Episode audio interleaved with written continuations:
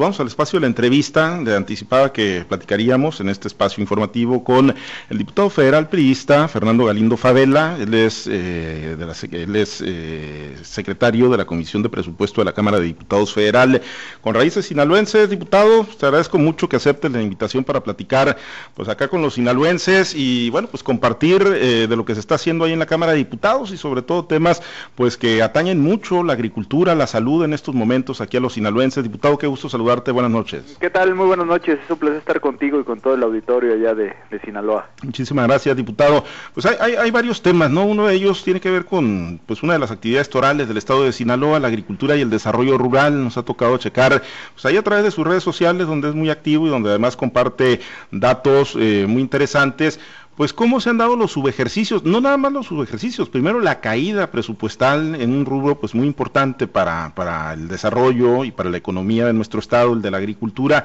pero además de la caída, diputado, que, que usted ha registrado y que usted ha eh, posteado y compartido, pues no nada más es la caída del presupuesto, la disminución drástica, sino que además lo que sí se presupuesta no termina por ejercerse, diputado. Exacto, es lo que hemos visto desde que Morena llegó al poder eh, durante 2019 y el año pasado ha habido recortes considerables en aquellos rubros que generan crecimiento económico. Uno de ellos, que es fundamental para México y para el estado de Sinaloa, pues es el tema del campo. Cuando uno revisa el presupuesto que ha venido gastando el gobierno federal a nivel nacional, vemos un recorte en el año pasado, ya gastado, o sea, lo que se gastó, casi del 50% respecto a lo que venía gastando el gobierno federal en el 2018, en la pasada administración. Y eso, pues, lo único que explica es que eh, pues no, no permite tener crecimiento y desarrollo económico. Vimos que en el 2019 con Morena hubo cero crecimiento económico y el año pasado pues vamos a tener una caída cercana al 10% lo que nos ha llevado a una pérdida de empleos este 2020 que acaba de terminar casi de 645 mil empleos. Es decir, Morena, en los dos años que ha gobernado a nivel federal, ha destruido empleos en nuestro país.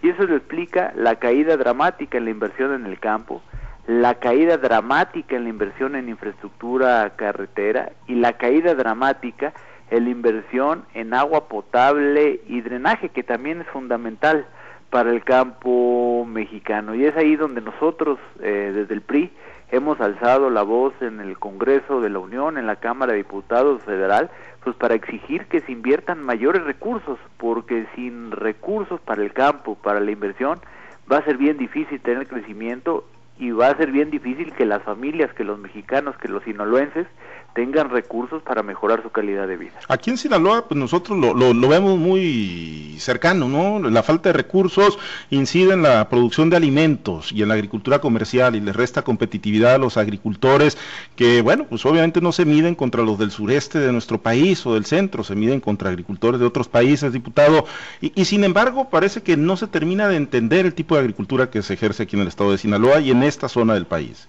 Sin duda, eh, se han eliminado todos los apoyos para la comercialización, eh, no se han cumplido con, con lo que se prometió con los precios objetivos para el maíz principalmente y eso ha llevado a tener incertidumbre para los productores eh, de nuestro país. Los recursos que antes aportaba la banca de desarrollo, la financiera rural, que eran fundamental para el estado de Sinaloa, han sido cero recursos lo que se han ejercido en el 2019 y en el año que acaba de terminar. Y lo que preocupa es que para este año que estamos arrancando, cuando Morena aprobó el presupuesto el año pasado, pues tampoco les destinaron recursos. Entonces va a ser bien difícil eh, recuperar eh, lo que hemos perdido en materia de crecimiento económico si no hacemos las cosas de manera distinta. Y es ahí donde es fundamental que el, que el PRI eh, tenga mayor eh, capacidad de generar eh, votos en la Cámara de Diputados para poder destinar recursos a lo que realmente le va a beneficiar a la gente de mediano y de largo plazo. Aunque hoy que ha iniciado ya el proceso electoral y que andan en precampaña los aspirantes diputados, los de Morena, dicen que esa mayoría la quieren en el PRI, la quieren en el PAN, la quieren en el PRD, para regresar los privilegios a los que más tienen. No, lo que queremos es destinar recursos eh, a todo lo que ha eliminado Morena. Le quitaron recursos al campo, le quitaron recursos a la infraestructura carretera, le quitaron recursos al agua potable, al drenaje, le quitaron recursos a la promoción turística, le quitaron recursos a las estancias infantiles, le quitaron recursos a los comedores comunitarios, es decir, aquellos programas que tenían un multiplicador de gasto en la economía, aquellos programas que generaban empleo, aquellos eh, programas que le generaban una mejor calidad de vida a los, a los mexicanos. Nadie quiere regresar privilegios, pero sí queremos destinar recursos a aquellos que van a generar valor, que van a generar riqueza, que van a generar crecimiento económico y por supuesto que va a generar desarrollo económico en el país. Estamos platicando con el diputado Fernando Galindo, secretario de la Comisión de Presupuesto de la Cámara de Diputados, legislador de la bancada del Partido Revolucionario Institucional.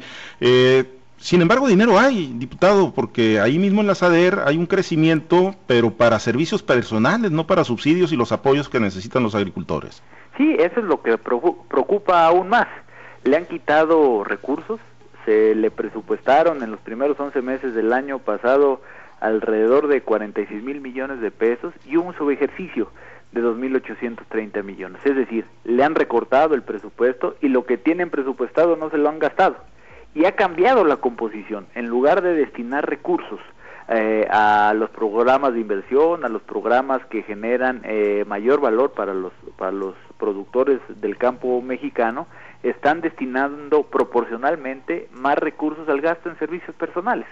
Entonces, eh, se ha generado un ambiente de mayor austeridad mediática, pero en los hechos esa austeridad lo que ha, se ha reflejado, esa austeridad, en quitarle programas de inversión al Estado mexicano. La, la austeridad han confundido eh, austeridad con quitarle recursos a la inversión de nuestro país. Y es ahí donde el grupo parlamentario del PRI en todos los presupuestos eh, que ha presentado Morena ha dado la batalla, ha tratado de dar argumentos sólidos, propuestas técnicas para cambiar el paquete económico que presentan cada año y no ha habido la generosidad política ni el entendimiento de lo que requiere este país y ahí están los resultados.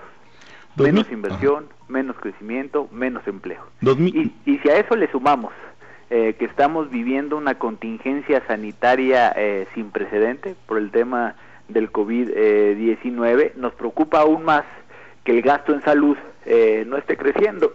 Y al contrario, cuando uno lo compara el gasto en salud que se ejerció el año pasado en los primeros 11 meses, que es la última información disponible, vemos que es un gasto menor al del 2018 y nos preocupa más que de lo que tenían presupuestado no se gastaron 12 mil millones cuando los médicos, las enfermeras necesitan todo el equipamiento necesario para dar la atención del COVID-19 y cuando la gente está esperando que la vacuna ya llegue con prontitud para poder salir de este problema y reactivar la economía. Ahora, cuando hablamos, cuando se dice no se gastó, cuando se dice no se gastaron 12 mil millones de pesos entre enero y noviembre del 2020 que estaban presupuestados en el área de salud en medio de la pandemia que está devastando a pues eh, la sociedad mexicana como lo está haciendo con el mundo, ¿dónde está ese dinero, O sea, ¿para dónde se va? ¿Lo está guardando el gobierno? ¿Lo está destinando a qué o a dónde? Pues mira, es ahí donde Morena eh, propuso cambios a la ley federal de presupuesto y a una ley de austeridad que le dio la atribución al Ejecutivo Federal de los subejercicios, lo que no se gastaran, poderlo destinar a los programas prioritarios que determinara el Ejecutivo Federal. Entonces, si no se ejercen eh, en lo que estaban destinados, principalmente para la salud, pues lo van a poder destinar a programas sociales eh, con un enfoque más electoral que, que con un enfoque eh, de solución de la pobreza. Entonces, estamos destinando recursos que se requieren para atender un problema enorme a destinarlo a programas que tienen baja rentabilidad, que no están bien evaluados por el Coneval, que no tienen reglas de operación, es decir, que no se le puede dar seguimiento, no se pueden evaluar y por ende no van a ir para reducir los indicadores. Hoy vemos que, los, que la pobreza en nuestro país va a crecer aproximadamente 10 millones de personas va a crecer la pobreza en nuestro país en virtud de las decisiones que ha tomado Morena. Eh, para entender lo más claro, eh, diputado, o sea, un recurso que estaba presupuestado para salud, que seguramente era para comprar medicinas, que era para pagarle contratos a los doctores o prestaciones, para que la gente que se está atendiendo por COVID tenga todo el stock de medicamentos que se requieren y no lo están encontrando, lo tienen que comprar de manera particular. O sea, ese dinero que estaba presupuestado no se está usando para eso. Sí, no se está usando, se está dejando de gastar y hemos visto, ustedes seguramente han informado que ha habido falta eh, de medicamentos en el país, que los niños con cáncer no han podido acceder a sus tratamientos, eh, que no hay medicinas eh, para la alta presión. Es decir, hemos visto ya en la realidad la falta del gasto público, porque los recursos que no se gastan, pues lo único que implica es una peor calidad en el servicio, peor calidad en la entrega de bienes que requiere la población. Entonces, eh, en, medio de esta contingencia que hemos vivido en los últimos meses, uno hubiera esperado que el gasto de salud se hubiera incrementado, incrementado de manera significativa, cosa que no se está viendo en la realidad. A los estados les fue mal también, con casi 100 mil millones de pesos menos, ¿no? En participación. Eh, en virtud de la caída en la recaudación de los ingresos, eh, los estados están recibiendo o recibieron del año pasado 100 mil millones de pesos menos y no ha habido ningún programa por parte del gobierno federal, perdón, para compensar esa caída. Entonces, si, si, uno ve lo que ha pasado con los recursos que van a las entidades federativas y a los municipios, todos esos programas que se firmaban mediante convenio entre la federación y en los estados vienen en cero. No hay programas para el campo, no hay programas para el agua potable, no hay programa para los pueblos mágicos, eh, los recursos para seguridad pública vienen en cero había un programa casi de 5 mil millones de pesos que, que, utilizaban los estados y los municipios para, pagar sus policías y Morena decidió eliminarlo, dejando en indefensión completa a las policías estatales y a las policías municipales. Es ahí donde creemos que debe haber eh, modificaciones significativas que, le permitan mantener al menos la, la, calidad de los servicios a los estados y a los municipios. Ahora, eh, para muchos la lógica es muy simple, diputado. Eh, entre más se castigan las actividades productivas, menos recurso fiscal va a tener el gobierno. ¿De dónde va a fondear después eh, tanto programa social que se está dando? Sin duda, es, es un, este, un camino hacia una caída en los ingresos del gobierno federal y si a eso le sumas eh, que en virtud de que no hay multiplicador de inversión, porque no hay certidumbre jurídica para los inversionistas extranjeros y nacionales, dadas las decisiones que ha tomado este gobierno y dado que el gobierno no está invirtiendo, pues la caída en la recaudación va a ser significativa. Y eso si se lo sumas a, a, la caída de la producción petrolera por las malas decisiones que han tomado en materia energética, pues la recaudación y los ingresos tanto petroleros como tributarios del gobierno federal en el mediano y en el largo plazo pues se van a mermar de manera significativa. Y es ahí cuando uno escucha que las calificadoras dicen oye tiene el país tiene perspectiva negativa eh, va a tener poca capacidad de pagar su deuda en el mediano y en el largo plazo porque se ve que se van a caer los ingresos en el futuro y eso qué consecuencias puede tener que en unos años este seguramente ellos van a tener un toque electoral y político, pues le van a terminar cobrando más impuestos, eh, porque no hubo una planeación adecuada en materia de ingresos para sostener los programas y el gasto que se requiere en el gobierno. Ahora, cuando se le cuestiona al gobierno, al presidente, a su equipo sobre todos estos recortes, sobre todos estos ejercicios o el manejo de los recursos, la justificación automática es que antes había corrupción, antes los recursos quedaban en unas cuantas manos y antes no llegaban a las personas que realmente lo necesitan, diputado.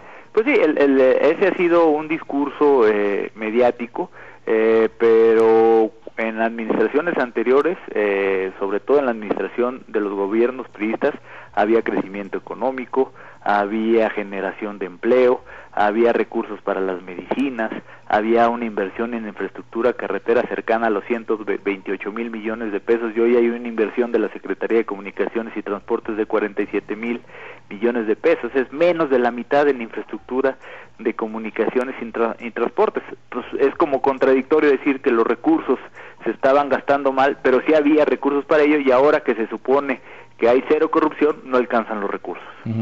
Eh, bueno, pues eh, sin lugar a dudas, pues son dos visiones, diputado, otra vez, eh, la visión que ustedes tienen, ¿no? y para el país y lo que, bueno, pues ha tratado de instaurar el presidente Andrés Manuel López Obrador, ¿va a ser la gran batalla de este año, diputado? Pues mira, más que visiones, la realidad ahí está.